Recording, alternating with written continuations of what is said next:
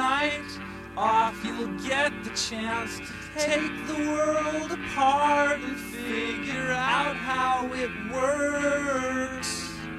Don't let me know what you find out. I need a car. Hello，大家好，您现在收听的是汤儿电台小编聊汽车，我是汤姆。呃，刚参加完这个上海车展啊，嗯，给大家聊聊这个关于上海车展的这个餐后感吧。因为这个现在节目放出的时间应该是上海车展，呃，应该是结束了，或者是没结束，也是在啊非常这个快结束的这个前夕了。所以这期节目其实没什么时效性。那既然没有什么时效性呢，咱也就不聊什么新车新闻什么的，因为也没什么意义。呃，很多的这个啊汽车媒体啊，类似于汽车之家啊，什么易车爱卡，他们已经报道过了，或者是大家关注微博什么的。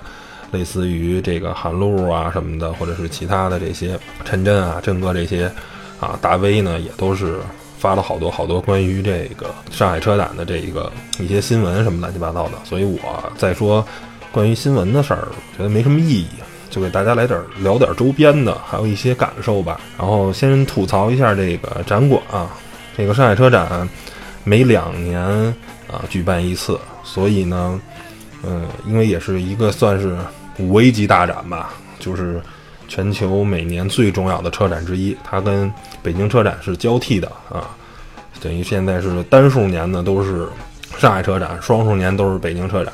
呃，相比于广州车展来说啊，这两个车展的级别会更高一点。然后每年呢大概都是四月底举办，在这个展馆，北京是北京的新国展，在上海呢就是这个叫国家会展中心（括弧上海）这么一个地儿。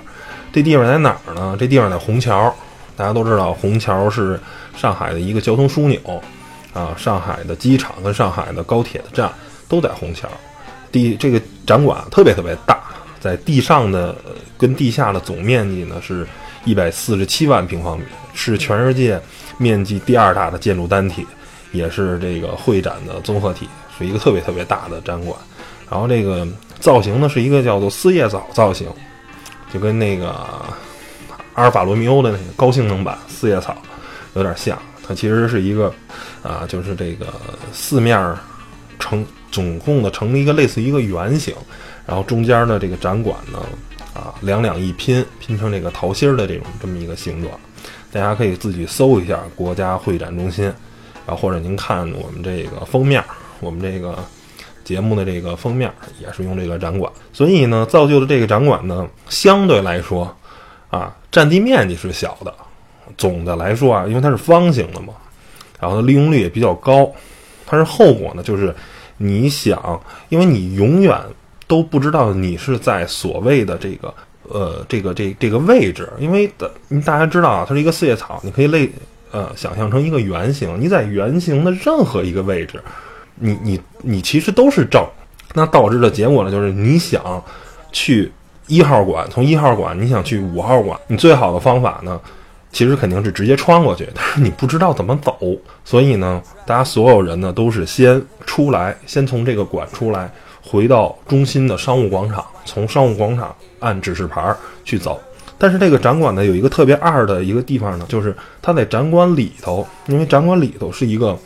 它虽然外面是一个四叶草的这个，是一个里圆圆心形的这么一个造型，它里面是一个正正方方啊，是一个长方形的，它又没有一个足够的指示牌。比如说，它应该每隔个三五十米有一个大的指示牌，比如说往这个方向是去往中心广场，往这个方向另一个方向是去往外广场。大家都知道是往圆心走还是走往员外走，但是它这个广场，它这个里面这个展馆呢，它并没有这样的展示。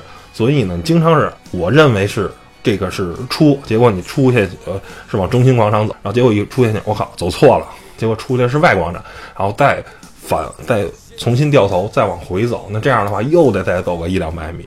每年的上海车展都是被所有的这个汽车媒体人吐槽最多的这个车展，大家都说啊，这个设计师肯定是上辈子啊，肯定是一个折翼的这个啊公关，然后把这个这辈子来。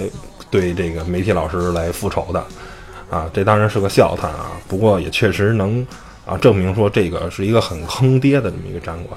相比来说，我觉得甭管是广交会的那个展馆呀，还是这个北京车展的那个新国展，它都是比较规矩的一个一个展厅，就是甭管是呈纵向还是横向的，都是一个一个单摆副歌码在这儿，你非常清晰的我的上下左右东西南北各方向是什么展馆，所以呢，你找到另一个展馆是很容易的，但是在上海的这个国家会展中心上海，啊，不是很容易实现啊，确实这个比较绕，这是先吐槽的。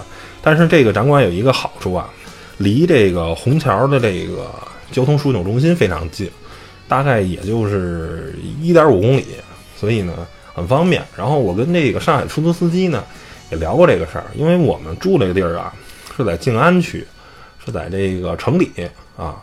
然后去那地儿很远，要走那个最方便快捷的线路，理论上是走延安高架。那延安高架特别特别堵车，我们就我跟那司机就聊，我说：“哎，您看这个上海这不讲究啊！您说本来就有一个虹桥这个枢纽中心了，这边就是已经是交通压力就已经很大了，对吧？又有高铁站，又有飞机场，交通压力很大了。结果吧，还把这会展中心，是吧？这不光是两年的车展，它平时它有展览会，还把这会展中心放在这儿。”这无形中更加增加这个交通压力了，您说对不对？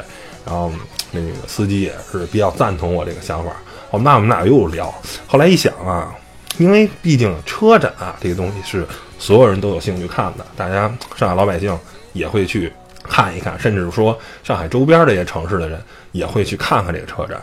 但是毕竟啊，车展两年才办一次，大多数时候啊，比如说什么医疗展呀。或者什么机床展呀，像这种展览，其实普通老百姓是没兴趣的，谁会去看这些展览呢？那这时候办在那儿有一个好处，对吧？因为如果你办在别的地方，你说找一个上海不开不发达的地区吧，你去那儿本来想象的是能拉动一下当地的这个啊，假如上海的那个南边，我可以拉动一下经济，但是呢，你无形中你要增加人家的通勤。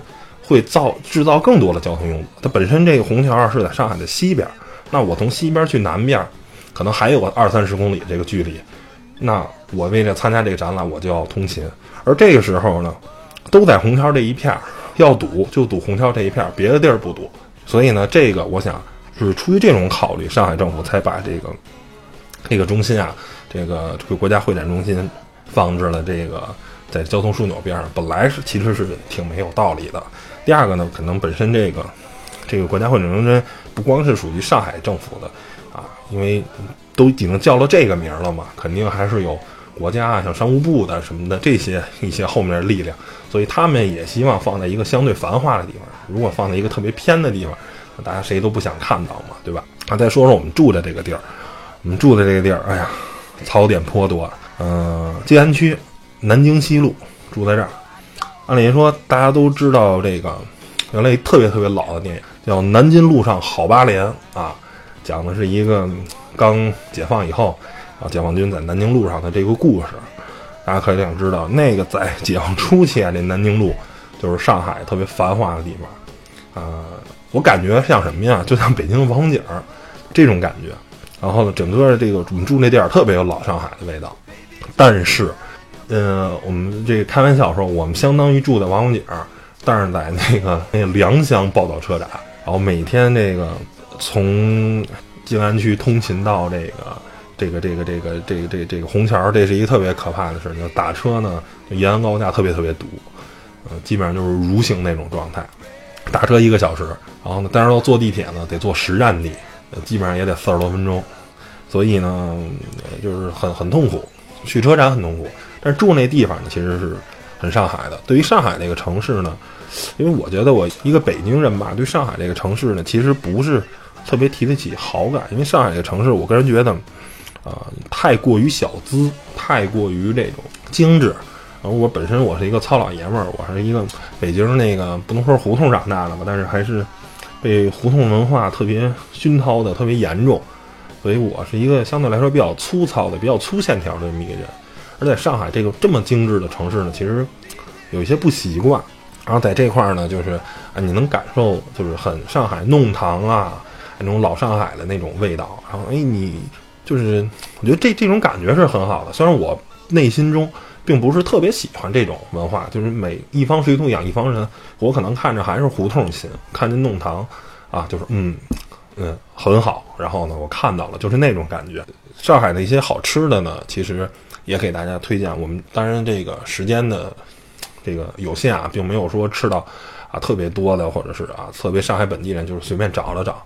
然后呢，有两个我觉得可以给大家推荐一下，一个是小杨生煎啊，吃这个生煎的；然后还有一个叫做镇鼎鸡，是吃那个白切鸡、白斩鸡的。那个尤其是白切鸡，这个镇斩鸡。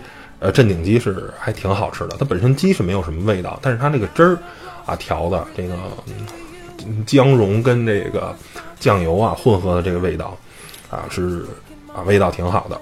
然后这个啊上海人其实我觉得在这块儿吧做生意，因为特别执拗，就是比如我去小杨生煎，然后呢它是有套餐也是有单点，因为我们大家都知道，因为工费嘛能报销，其实只要不超预算的话。我们就随便点吧，肯定想吃什么点什么。它套餐那个东西吧，它是一份生煎，六个生煎配一盅那个汤，他们熬那汤，然后便宜嘛，能二十多块钱。然后老板给我推荐吃这个，我说啊，我说我们就单点吧。然后他说啊，你这个单点啊，配我们吃可能鸭血粉丝汤啊，或者说配馄饨。说啊，那个那个那个没有这个中的这个汤好喝。然后呢，价格还贵。我说哎呀，我们能报销。然后说一大堆，最后老板说好吧，那我给你单点。点完了，我得要发票嘛。假如我吃饭吃了八十五块钱，然后呢，他那个上海发票特别逗，他是呃十块钱以上的是国税的，十块钱以下的是地税的。比如说五块的或者一元的、两元的这个金额的是地税的。我们公司呢报销必须用国税的，所以我说，那你老板你给我九十块钱的嘛，是吧？你给我一张五十的，然后再配上。这个四张四十呃四张十块的不就九十块钱发票吗？这个在一般的城市我都很好沟通吧，可以说就就人家就就给我了。但是在上海不是，老板跟我执拗半天说啊你这个怎么着怎么着啊，说一大堆。那反正核心的意思呢就是不想给我啊。最后啊我说那行行行，那就这样吧。然后那五块钱我就不要了，就这么一个情况。然后呢这个这个镇斩鸡。也是，这个老板也是啊，推荐啊吃这个吃这个吃这个，然后呢一定要配这个，就是我们也不懂怎么吃嘛，就是你点了什么我们随便尝尝就好了，给我们服务吧，然后就不行，他有一套他自己的这个价值理念，然后呢看你，我不知道是看我们是外地人也好，还是他们本身就那样的话，就一定呃他给你设计好的一个套餐，就是请你去吃这个套餐，哦你不吃的话啊他就劝你，所以就是。反正还挺逗的啊，就是跟我想象中的本身这个上海人啊是不一样的。然后呢，包括其实点那个肯德基啊，像北京的话，就肯定是就点就好了。他这边会主动推荐你，你加入会员会员以后啊，能可可能是这个东西能打八折，然后你再点这个的话，可能减两块钱。像咱们这儿北方人嘛，加一块可能一共一顿饭。套餐就按他这种点法，可能是一百块钱；不按他这种点是九十，能省十块钱。一般北方人算了算了，因为反正也能报销嘛，不省了不省了，太麻烦了，又得注册什么的。他们那儿就不厌其烦。然后我我说我不太会弄，他说啊，你把手机拿过来，让他帮你啊怎么点怎么操作，然后帮你去把这事儿搞定。所以，嗯，这一趟上海之行还是对上海人还是有一个啊新的一个认识。我觉得哎还挺有意思的，因为之前住的地方吧。啊，还不是这种上海的静安区，静安区相当于北京的西城，大概这么一个位置，啊，还是就是很很老上海那种感觉。然后行了，说完了上海，说完了这个展馆的位置，咱们进正式进入正题啊，不扯这些扯淡的事儿了。然后这回还是啊，去的很早啊，展会是十九号开始的，我十六号就去了，因为为什么要探馆是吧？十七、十八两天啊，展馆在搭建中。然后呢，我跟我们的同事们呢去探馆，去看看能不能拍到一些，在车展前就就就能去曝光一些车。然后呢，我记得是从从北京车展吧，从去年北京车展的时候，所有的这个这个车展就要求戴安全帽，然后呢必须持持证，证呢两种，一种施工证，就是工就是那些搭建的工人师傅们的他们那个证。要么你就拿展商证，就是参展的展商，甭管你是媒体的参展，因为他你也得需要提前搭建，或者说是直接，比如说是大众啊或者丰田他们的这个厂商的人也需要展商，他拿着展商证你可以进去，不然的话一律不允许进。然后上海呢也是这样，但是呢相对来说呢，我个人觉得还是比较松的啊。呃，公安全帽这边就是有一搭无一搭，然后证件呢也是有的查，有的不查。在嗯，相比来说呢，上海、呃，广州、广州跟北京呢，查这个就查的特别严，然后上海这边查的比较松。嗯，也不知道这是为什么，因为之前从去年北京车展之前，从来没有遇到这种情况。然后可能是是不是有探管的媒体老师们是不是？呃，那个被被被东西砸了呀，或者是什么什么原因吧，反正肯定是有一些不安全的事情发生吧，要不然的话，觉得很没有必要。因为大你很明眼人嘛，你你工人什么样，然后你媒体什么样，大家一眼能看出来，而且大家都拿着相机，你这一明显就看出来你不是搭建人员，但是呢，你凭证你就可以进去，没证你就进不去，所以这是一个嗨，大家挺心照不宣的事儿。然后呢，现在基本上呢，厂商呢是两种态度，一种呢就是四场八开，你随便拍；另一种就是拦得严严实实，你什么都不想拍。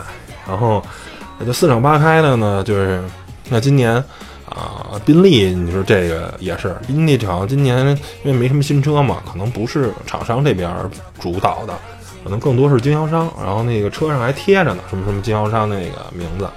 然后呢，我这个去那个八点二馆豪车馆，然后这个嗯，其他的那个豪车品牌都一辆还没来呢，展台更搭着呢，宾利就严严阵以待了，呃，车全来了，然后呢，你就随便拍，反正这是十七号的时候，到十八号的时候，当然就把车衣给穿上了，你就拍不了了。所以很多厂商也是，就是基本上就不拦你，随便进去随便拍，就是人家呃，当然希望你。嗯，来曝光啊！你拍我，我就有曝光嘛。而有的呢是不希望曝光，希望车展时候呈现一个特别好的状态，所以呢就拦得严严实实的。有的要不就给车上穿车衣，有的剩下就是加上挡板。有的更过分的，像雷克萨斯似的，底下是挡板，上面那个因为你挡板可能才两米高嘛，它上面再被偷拍怎么着？上面再蒙一层布，等于上下两层的遮挡，你是啥也甭想拍着。嗯。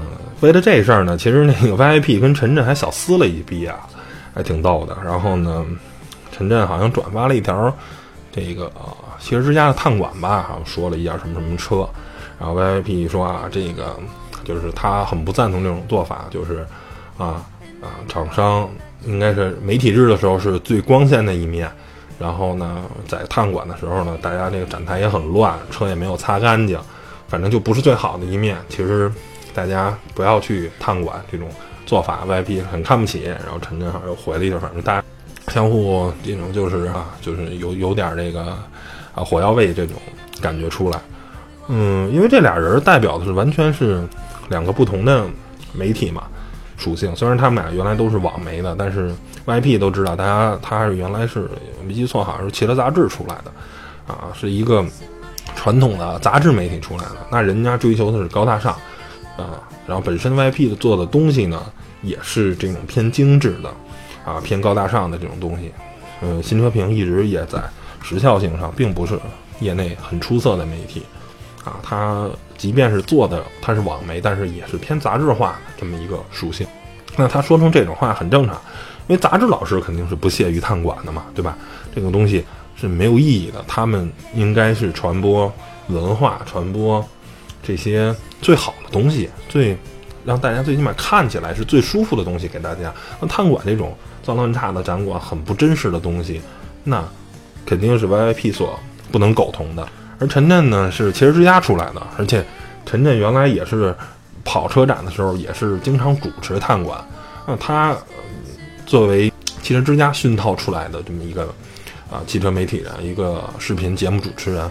那他是被韩露这套影响，因为探馆本身就是韩露去啊去去想的这种点子。那探馆有没有意义呢？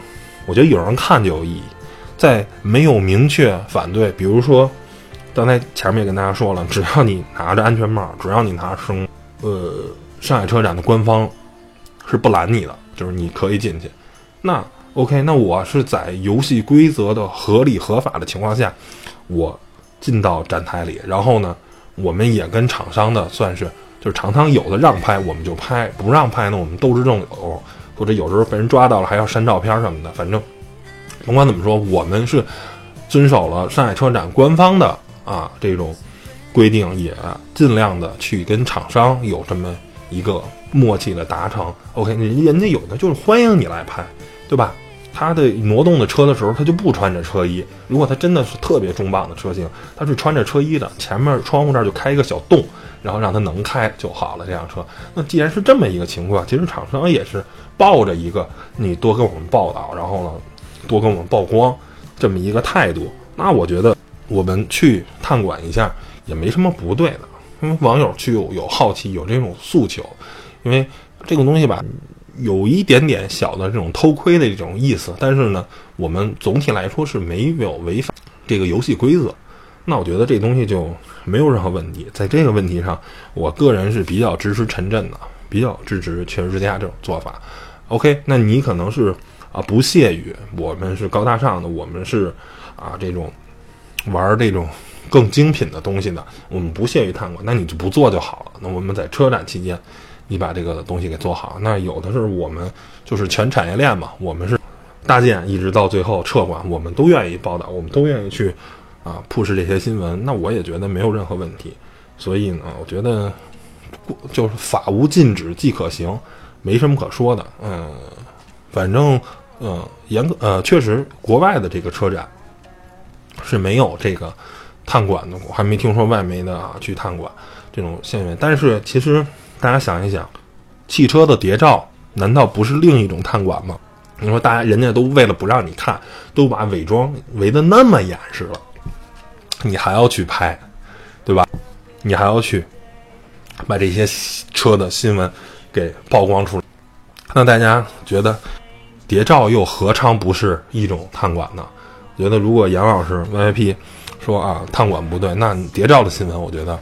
那也你也不要说了嘛，对吧？因为这个，你要是等我这个车的新闻，你应该等我最后正式让它发布的时候，因为这些试装车、这些谍照的车辆、路试车，它还不是最终的车辆，我们还要再做微调。我们很多的外观呀、内饰啊，甚至很多东西都要微调，这不是最终版的。你报道它是不是也是不对的呢？按你这套逻辑，是吧？这是我个人的观点。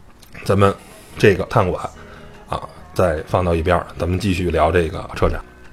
先说几个感受啊，第一个感受就是今年这个车展啊，新能源车特别特别多，多到什么地步呢？我觉得应该参展的新能源品牌或者是车应该能达到十分之一或者十分之二。这个在之前的这个这个这个车展中，我个人是觉得没有这个比例。我觉得可能有百分之五或者百分之八就到头了。今年我觉得有百分之十到百分之二十，都是新能源品牌或者说是传统车企带来的新能源汽车啊。这个新能源汽车啊，之前也很多很多期都节目聊过了。甭管是啊对错也好，甭管是什么，反正是现在是大环境啊就是这样啊。北京啊什么的很多城市呢，对新能源汽车这种扶持啊、支持啊、号牌上这些。政策那大家不言而喻，所以呢，那厂商看中了有市场，我就推出产品，这是没有毛病的，没有任何问题的，觉得挺好。但是呢，我个人啊，还是在这个问题上是比较站在这些纯新能源品牌、纯未来汽车的这些的角度，比如像特斯拉啊，比如像未来汽车，或者说是什么正道啊，或者是其他，甭管。当然这里面啊。做出的产品是有差异的，但是总体来说，他们是叫做什么？没有退路，就是自古华山一条路，他只能往前走，他得拿出百分之百的能力，或者说是百分之二百的拼劲儿去做一款产品，他才能得到市场的认同，才能得到更多的风投，他们才能继续走下去，他们才有可能盈利，他们才有可能。得到一个好的结果，而传统车企他们本身有非常全的汽油单动的车型，甚至他们还有混动车型，而纯电动或者说是其他的一些新能源形式，对于他们来说是，哎，增量，并不是，他们不是一个开拓者，他们不是一个没有退路的玩家，他们，OK，我不做新能源车，我靠汽油单动的我也能活下去。新能源车大家都知道是未来的发展模式，但是新能源现在有这么多条路，有混动，有氢燃料，有纯电，是不是？然后呢，强混、弱混，哎呀，这个还有增程式，有新能源的新的方法太多了。到底哪个是人类未来汽车出行的真正的正轨呢？正道呢？王道呢？没人知道。那我就是先跟着干，是每个人厂商有自己不同的选择，我先跟着玩儿。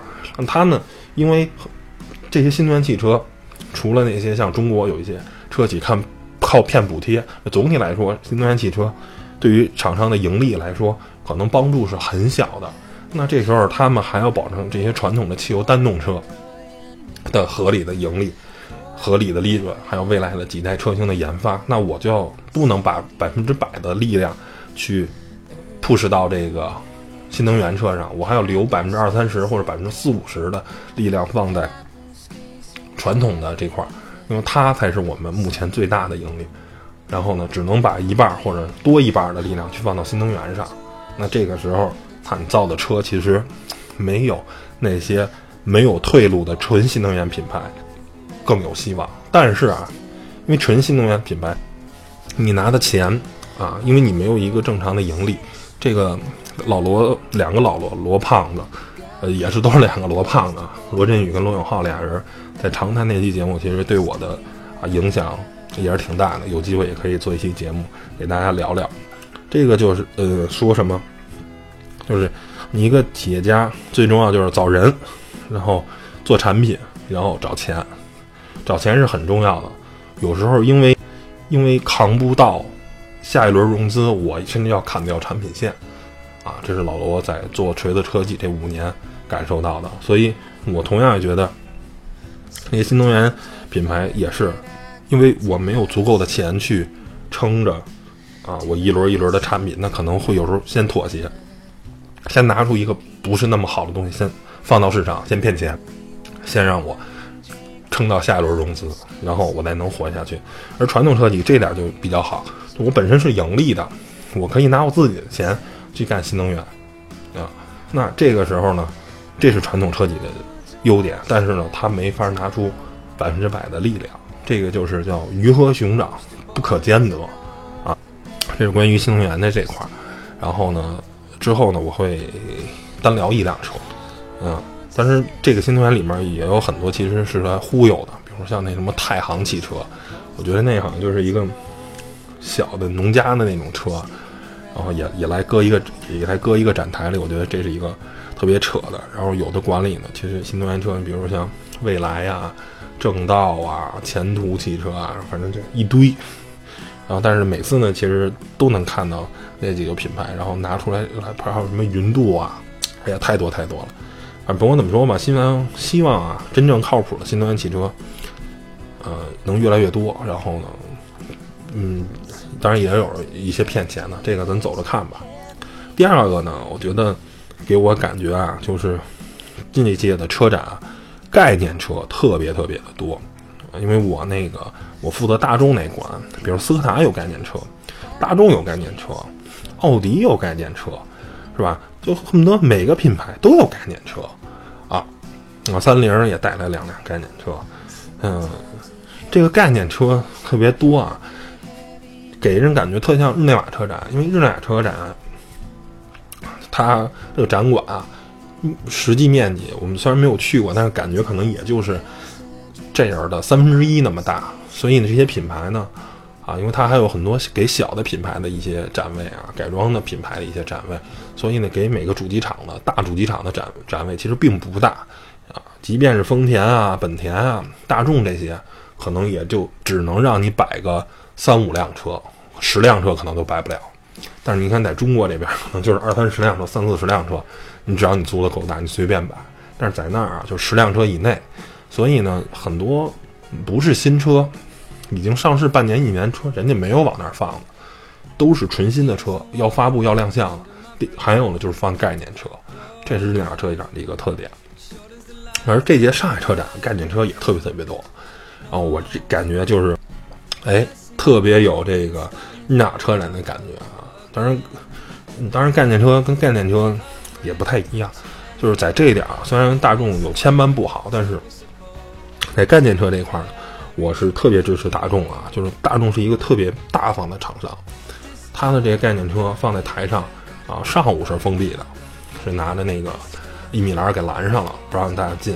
然后，但是到下午的时候就是纯开放，大家愿意坐那概念车去感受、去看就可以了。但是很多厂商就是嗯，概念车是一直不开的，或者说是根本就没有内饰的概念车，就是整个玻璃全是黑的，就是大家看一个外观的设计语言，内饰是不让进的。而大众甭管是斯柯达还是这个大众本身的那个概念车，就是啊随便进随便看啊，我觉得这是特别赞、特别好。但是，比如像讴歌的那个展台，呃，大多数车都不能开车门啊，什么，它那个包括量产的 TXL 都是。那你说，你本来就卖的这么差，讴歌这个品牌，然后你的车还不让人看，媒体日不让人进去，不让人看，那你带来它干嘛呢？对吧？人家想帮你，媒体想帮你宣传一下，想帮帮你去去去去写个静态解析的文章，最后没办法。说个最简单的。你有内饰，我能拍内饰，我就能写一篇真正的静态解析。你不能拍内饰，我只能写外观。那 只有外观的文章，你觉得能有机会更获得更好的推广推荐的位置吗？很明显不能啊，对吧？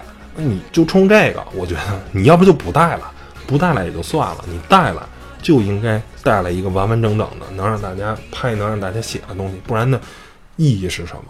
对吧？你带来不就是想让他宣传吗？那你难道是自己跟自己玩吗？你不跟媒体玩，那那你何必把这车带来呢？这个车在专在专业观众日跟后面的普通观众日，是因为人太多了，是百分之九十九的可能一定是被封上的，甚至直接拉走运走，是不会展示的。只有媒体日的时候能展示，能让大家近距离的感受，能让大家坐进内饰，然后你还不让大家坐进去。啊，这个不不包不单单包括这个这个讴歌啊，包括那 C 五吧，哦对，雪铁龙那个 C 五啊，那个反正反正有那么几个品牌那个车吧，反正那个同事在我们那个报道群里也说啊，谁谁说拍不了，然后怎么办？我说那拍不了拍不了呗，你嗯跟他们协调呗，如果再不让你进，那你也没辙嘛，拍不了拍不了嘛，所以反正有好几个那么品牌，我们现在有点记不清了，反正做的事儿，我觉得个人觉得挺恶心的。那你既然不让不让拍不让那什么，你把它带来干嘛？还有一点呢，感受呢，就是自主品牌的这个崛。本届车展呢，最火热的展台啊，在这个这媒体日，你一定想象不到是哪个展，是领克领扣，就是吉利跟沃尔沃合作的这个品牌。哇塞，我也不知道是有黄牛党在那儿。就就那儿制造啊，是虚假繁荣啊，还是真的？我就是有点要限流那感觉了，就是已已已已，甚至不说有点已经限流了，已经开始就是有有有这个流量控制了，就是人特别特别多啊！我觉得这是一个很好的现象，甭管是真的假的，我觉得这是一个比较好的现象，因为大家都知道这个国内的这个品牌啊，奇瑞原来做过一个观致。现在虽然我个人还是很喜欢观致这个品牌，但是，嗯，事与愿违的事，观致现在这品牌走得很差，然后现在属于半死不拉活的这么一个状态。然后长城呢出了以这个老板魏建军命这个姓氏命名的长城卫，然后呢这个车呢现在啊魏的第一款车魏 VV 七啊也是。出来了，价格还是挺良心的，十六万、十八万这么一个价格，啊，不贵。然后的东西做的都是很得体的。然后呢，还有一个就是吉利这个零售，嗯，甭管怎么说吧，就是你感觉吧，就是现在二十万以内的车吧，自主品牌真的，你去看看，你去感受感受。先不说开啊，我人体工学的这些东西，那跟合资品牌可能。差距还是有有有一些差距的，因为毕竟这些东西呢，嗯，是靠经验积累的，不是短期三五年能搞定的，是要大量的数据去积。而你只看外观设计、内饰，还有一些功能性的东西啊，配置啊，然后用料，那自主品牌现在可以完虐了，几乎完虐所有的合资品牌跟进口品牌，真的就是自主品牌现在在这方面做的真的非常非常牛，因为嗯的成本更低，我能更控制成本，在同样的价格的时候，我能给你提供一个更好的这么一个配置跟内饰的用料，而如果哎，我同意提样提供同样的东西的时候，我的车能比你合资品牌卖的更便宜，这就是自主品牌现在最牛的这个地方。然后我也希望看到，就是越来越多的自主品牌这个能把车做好。然后说一下魏跟领克这两个车吧。魏呢，啊，这个车真的从去年广州车展时候就推出了，当时魏零零零一嘛。魏零零一，当时感觉哇，用料真的很足，但是很多借鉴的地方啊，啊，比如说有这个中控这个地方是，呃，挡杆有点像沃尔沃的，然后这个这个这个这个后面这个这个控制区呢有点像保时捷的，然后中间那块有点像奥迪的，反正还是有借鉴的影子。然后本身呢，这个车的底子用的是哈佛的 H 七。H 七抄的是谁呢？抄沃尔沃 XC 六零的底子也不错，所以呢，嗯，确实啊，在这是发展中的一些一一一些问题啊，在之前那期节目中也聊过，所以呢，我个人对长城这个品牌不是特别的喜欢，一般。但是呢，考虑中国人，我觉得它就是嗯，汽车界的小米嘛。那我自己也是一个用小米手机的人。所以没什么可说的，就是在同样的价位呢，我能买到料最足，是吧？您甭说我的设计啊、ID 啊，抄的是谁，我东西是抄的是谁？那你最终你买的不是产品吗？我能给你提供一个好的产品就完了。你说你十几万，你买一个哇，内饰所有地儿全是软的，我给你该包着皮的包着皮的，该用糖醋用糖醋，所有东西都很精致。然后呢，底子又这么好，底子还是一个 XC 六零的底子，那你还想你还想怎样，对吧？所以呢，魏是这么一款车，这个领克呢，这个车刚开始啊出概念车的时候特别帅，特别好，让人眼前一亮。后来啊，这量产车一出图的时候，觉得一般，挺寒碜的。但是见到真车的时候，哎，其实还好，真车的啊，给你这个精致感还是还是不错的。很多东西其实看起来还还挺好的。现在就是等价格吧，然后呢，看有没有机会试驾到吧。嗯，我觉得这两个真是，现在啊，已经从原来自主品牌车基本就十万块钱以下的这个价格，啊，去开始抢合资品牌。现在呢，十万到二十万这个区间，自主品牌也是有很多特别有啊产品竞争力的这些东西。我觉得这是啊，我特别希望看到的。我就觉得这是一特别好的现象，就是只要你真正强的时候，这个这个这个整个包括。产业链都在向你倾斜，哦，前一呃很久很久以前了啊，听说这个，大家知道在自主品牌里，博世的国内最大的供应商是这个这个叫采购方是什么？是比亚迪，对吧？那你销量好了，什么东西都好了，你供应商的议价能力也在强，然后呢，你也能得到越来越好多的这个配件。其实现在汽车的制造和手机的制造特别特别像，你只有。有了真的东西，有了销量了以后，然后我就可以跟下游的这些，呃，跟上游的这些供应商有更多的博弈，也能得到更好的价格，或者能得到更先进的技术。那这时候呢，你的发展也就更好。最后啊，来黑几个品牌，就是说说谁是来骗钱的。首先第一个，阿尔法罗密欧。虽然我个人对阿尔法罗密欧这品牌挺有好，挺有好感的。但是甭管是朱丽叶还是那他那 SUV，我觉得一句话，早干嘛来着？是不是？你早干嘛来着？那意大利人啊，我跟你说，踢球、歌剧这有他们，做生意一那艺人真没戏，对吧？你说这这这这中国汽车都发展到什么样子了？都开始走下坡路了，你才琢磨把阿尔法罗密欧这品牌给弄去了。你现在你这很明显没戏啊！就是阿尔法罗密欧那个展台，人挺多啊，呃，当然没有林克多，反正人也挺多。我这个排着半天队，我才能好好感受一下这个。但是，这也就是汽车媒体人关注，因为很多人啊，一说啊，一说有一些特别有情怀的车，或者有一些特别有意思的车，大家都特别关注啊。然后朋友圈里也很多人刷啊说啊什么的。但是其实你让你买，你真买，对吧？你现在他这个车跟三系啊，或者跟奔驰价格差不多，那你真买？而且它渠道走的是谁啊？走的是玛莎拉蒂，对吧？你工时费啊、保养啊这些东西肯定特别贵啊，包括服务啊、网点啊这些东西，这都是问题啊。所以就是说，这个车啊，情怀大，没毛病，大家都肯定是什么好车，肯定是好车。但是有几个人买，有销量吗？所以说拿过来呢，我觉得这可能也是搂草打兔子，有一杆子没一杆子，就是肯定是菲亚特的集团也是。就憋着这车呢，反正就是进口嘛，卖一辆是一辆，卖不了一辆呢，也就拉倒算。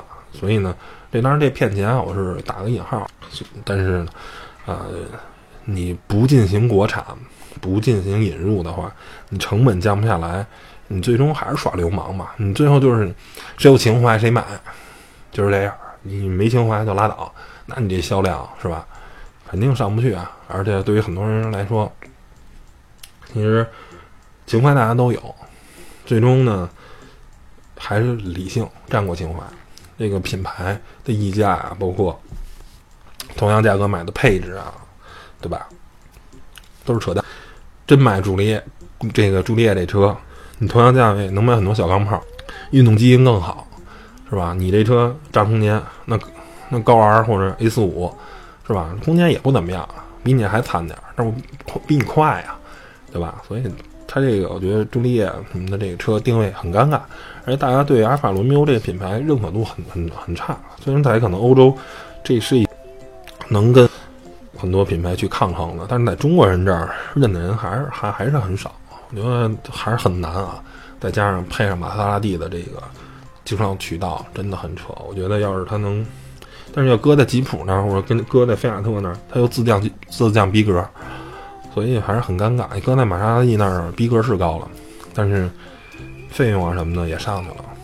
还有这个，这出这一个六千多万的超跑，六千八百万的这个，什么瓦伦科诺什么什么那个啊，什么钛合金的那超跑，那我觉得就是也忽悠嘛，全球就一辆啊。但是据说让中国这个一中国大老板给订走了。哦，对了，一说这个王王思聪在探馆那天还来了，但是我没碰着啊，嗯，不知道那个国。国国国民老公什么时候去的？反正我当时也去那馆转了一下，但是我没碰着他，没看见他。然后反正好像也把两辆劳斯给提走了，啊，反正也也是个小小插曲。我觉得这车也是，你还是啊，超跑。我觉得百分之五十你买的是车，剩下百分之五十买的是什么？买的是牌子，买的是荣誉，买的是这辆车，是吧？之前也说过，无数拿过勒芒跟 F 一的冠军，这时候。你的品牌溢价才能上来，这时候你才能卖的很贵很贵。那如果你没有这些，你包括是之前出的那个莱肯那个车啊，一说一亿多什么的，反正到现在不也没了嘛？就是哎呀，就是你你骗土豪嘛。然后这个车的发动机装的是一六点二增压的那个科尔维特的那个发动机，扎到一千匹啊，你这不也也是扯嘛？你你科尔维特卖多少钱，对吧？它也也也也是扯。然后还有一车呢，就是那悍马悍马 C。汉威、海米，那好像是一青岛的经销商给弄过来的。然后那车悍马本身没毛病，这车就是肯定我操这个，嗯，H 一啊，H 二、H 三什么的。但是 H 一是真正的悍马，后面那个 H 二是萨博班改的，H 三是什么呀？忘了，反正就是越来越娘炮。然后悍马这品牌，反正也最终就是扯淡了嘛。然后呢，通用金融危机时候也不要它了，之之前差点被那个四川那个腾冲重工给买。最后反正也没谈成，那悍马这车死了就死了，但是现在你给弄回来，我觉得也没也没毛病，是反正有人愿意买就买吧。但是那价格，因为我大概知道这个以后要引入中国价格，好像两三百万一辆。那这时候我觉得就是一特别扯的事儿。你说你悍马两三百万，呀，那你奔驰 G 的素车才一百多万，然后买到四乘四什么的两也是好像两百多万、三百多万这样。那你这个奔驰 G 越野能力，你说比悍马只两个应该是在伯仲之间，尤其是 G 的那个四乘四平方，俩人绝对也用的门式车桥，绝对是伯仲之间。什么牌子比你牛啊，内饰比你可精致多了。它那个好，就基本还是原来那萨马改个大皮座椅，所以那也是，反正跟那超跑一样，你愿意买就买，反正就是一。你要说本身以产品力来说啊，就是反正我个人就觉得就是忽悠来忽悠来骗钱的，反正但是有大哥不差钱嘛，你开奔驰 G 开腻了，这多虎实，这大悍马是吧，跟军车似的，这虎实，所以也是这么一个情况。然后嗯，再说几个车啊，然后但是刚才那个阿尔法罗密欧他说的挺多，我就不说了。然后马自达这回 MX 五，哎来了。这对于很多人是吧，也是一个耳跟我觉得跟阿尔罗密欧差不多吧，也是一个情怀大于实际的这么一款车。嗯，真的空间很小很小，哇塞，呃，基本上就是对于我这种身材来说，就基本就是不可坐。嗯，然后但是是一个很好的一个玩乐的车。但是，唉，看马自达的诚意吧，据说这车好像引入国得二十多吧，可能得奔三十。那这个价格的话，那你给我一个理由。不买八六啊，对吧？那你这个车，就是你甭管是动力来说啊，包括从实用上点，人家那个八六跟 B R Z 好赖是一二加，虽然那后面那俩二不太能做什么吧，但是我还能放个书包什么的总行吧？你这个 M S 五呢，基本就啥也甭想，所以这个车就是，就是也是一太小众了。但是还好，这些车呢，最大的最大的好处啊，就是平行进口。反正卖一辆是一辆，我也没，我也相对来说没有生产成本。反正我这车二十万进的，我卖二十块钱五万一辆，我卖一辆赚五万。但是成也萧何，败也萧何啊。问题呢就是，你既然选择了平行进口的话，你车价一定降不下来，你便宜不了，便宜不了呢，买的人就少，你销量还是上不去，还是不赚钱，就就是这么一个一一一个悖论，没办法。而这种车呢，在全世界看来也是小众的啊。你也不能到哪儿都国产嘛，因为毕竟这个两座跑车，啊，实用性很差嘛，对吧？还有一个车呢，就是那个郑州日产的纳纳，然后这个呢，之后啊会有机会再多说说，因为正好后面还要聊奇骏这个车，给他俩搁一块儿，因为俩人车发动机一块儿。我说这个车有点意思啊，这个车当初说的挺邪乎，二十多万的这个价格，现在可能跟 D-Max 一考虑了，因为。它跟 D-Max 定位其实是差不多的，但是它比 D-Max 大，然后价格呢也是二十万左右。然后我觉得它这个呃用的发动机有点问题啊啊，但是实际开起来啊要比想象中的好得多啊。它那二点五的就是奇骏那个啊，应该是叫 V 二二五那发动机，就不过一个横置的一个纵置的，实际开起来要好好很多。但是呢，还是弱点儿。要是能用那个四点零的那个日产那个四点零的，或者说是用那个 VQ 三五或者 VQ 三七，稍微用一个大排量的，因为反正你本身皮卡它也不，它也没有这个排量税的这个限制，搞点大的，然后呢，你动力强一点，然后呢，价格稍微再贵个几万块钱。我觉得销量能更好。这二点五啊，让人说起来不好听，你知道吗？跟奇骏的是一发动机。啊，你车这么大个儿，就这个，但是因为全球它都适配的是这二点五的，要么就是柴油的，因为皮卡用柴油比较多。但是呢，你在中国吧，尤其是中国真是柴油皮卡，你真是二三线城市、三四线城市，人家买风骏就完了啊，买长城的，而现在大通还一个那个 T 六零，人买的低端的，买这个十万。左右的十万到十五的，像你这二十万左右的呢，你这些合资品牌的，你这你肯定不买你的，人买干活的。你到北京呢，你说你开一个那个风骏，是吧？你没样儿，对吧？你弄弄一河北牌也进不来，然后挺麻烦。我只能寻求汽油的，这也就是 D-Max 为什么折了。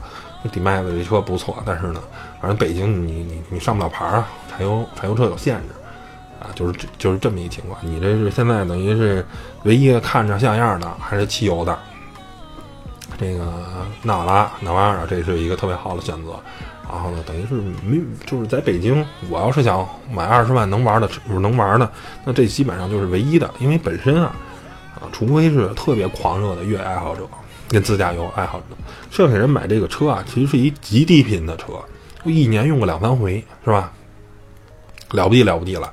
啊，有机会能出去玩。对于大多数人来说，那你说，如果我买这么一个车，它还占我一个号牌儿，你说你不买皮卡，你买 SUV，你说你天天上下班代步开大陆巡，或者开普拉多，或者开一个什么什么车，是吧？它肯定不适合代步，个儿又大又费油，开起来也没意思，对吧？肯定不适合代步，而而而买一个这个皮卡，一年反正我就用两三回，干个糙活，挺好。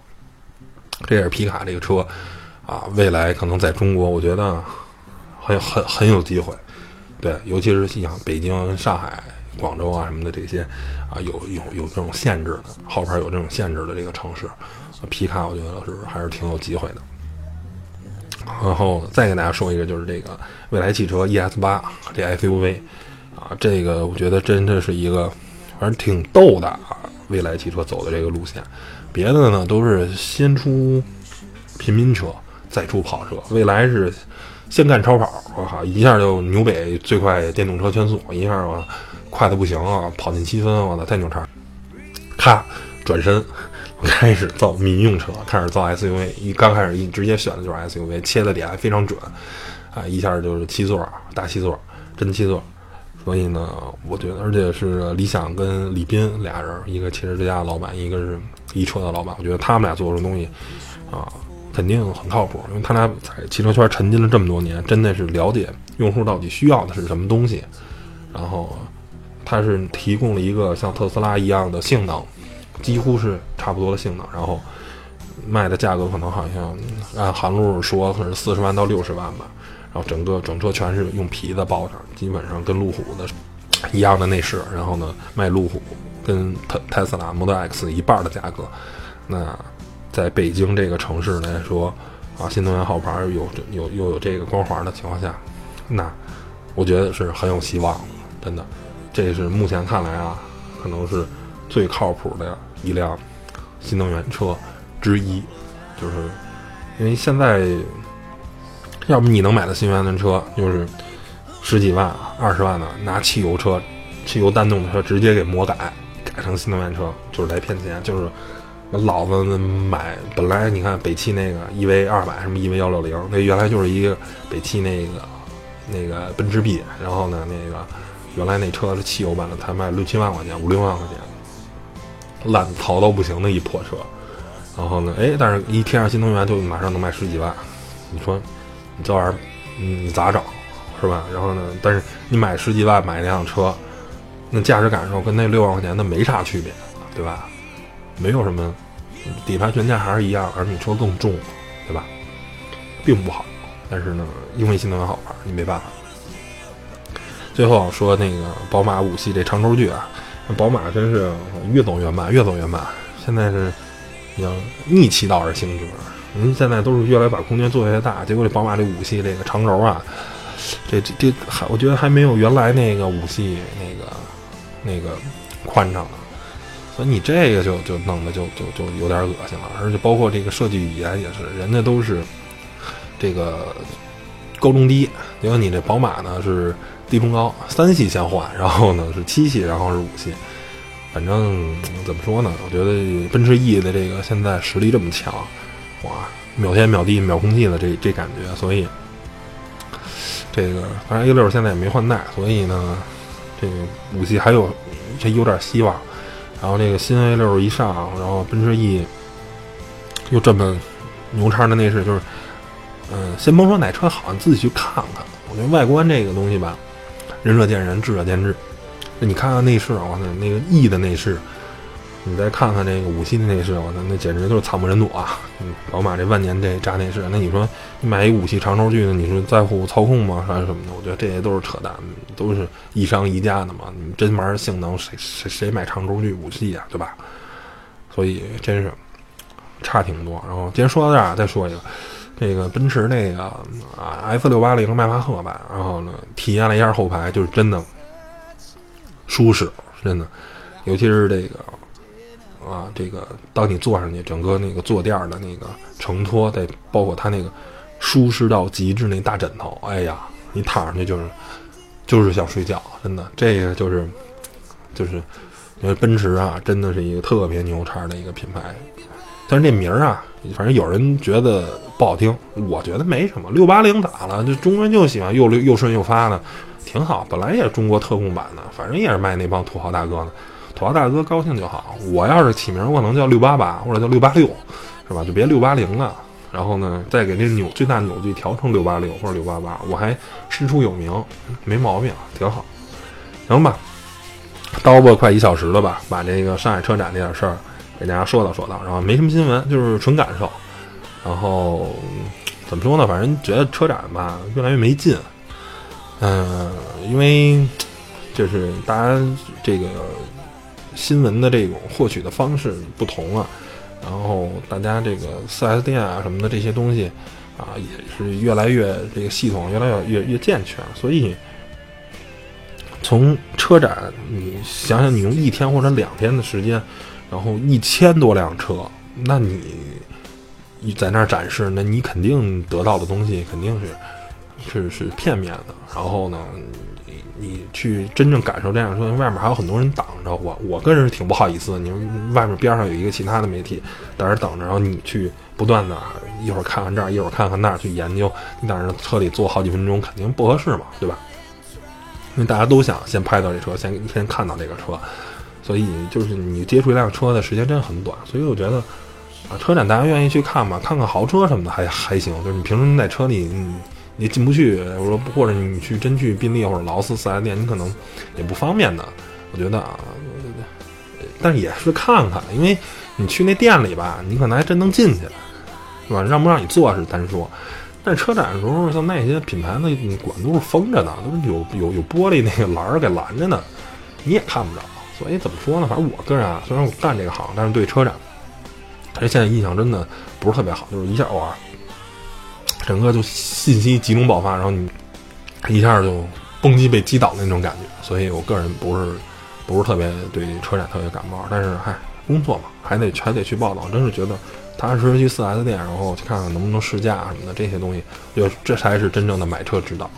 而你车展一下，嗯，就是你消化不良嘛，你啊用一个星期细细的读一本书，你能读出一些味道，读出一些东西。哦，一下给你扔你扔三本书，让你半半小时读完，那你就粗制滥简盖嘛。而且现在车展那个模特是吧，也没有了。但是现在很多模特改礼仪了，我觉得挺好。嗯，不挡着我们拍车，然后呢，也也没有像甘露那么恶心的那个模特了，我觉得挺好。行吧，那这就聊到这儿吧。这个也是每两年一更新啊，上海车展就给大家更新到这儿吧。拜拜拜拜。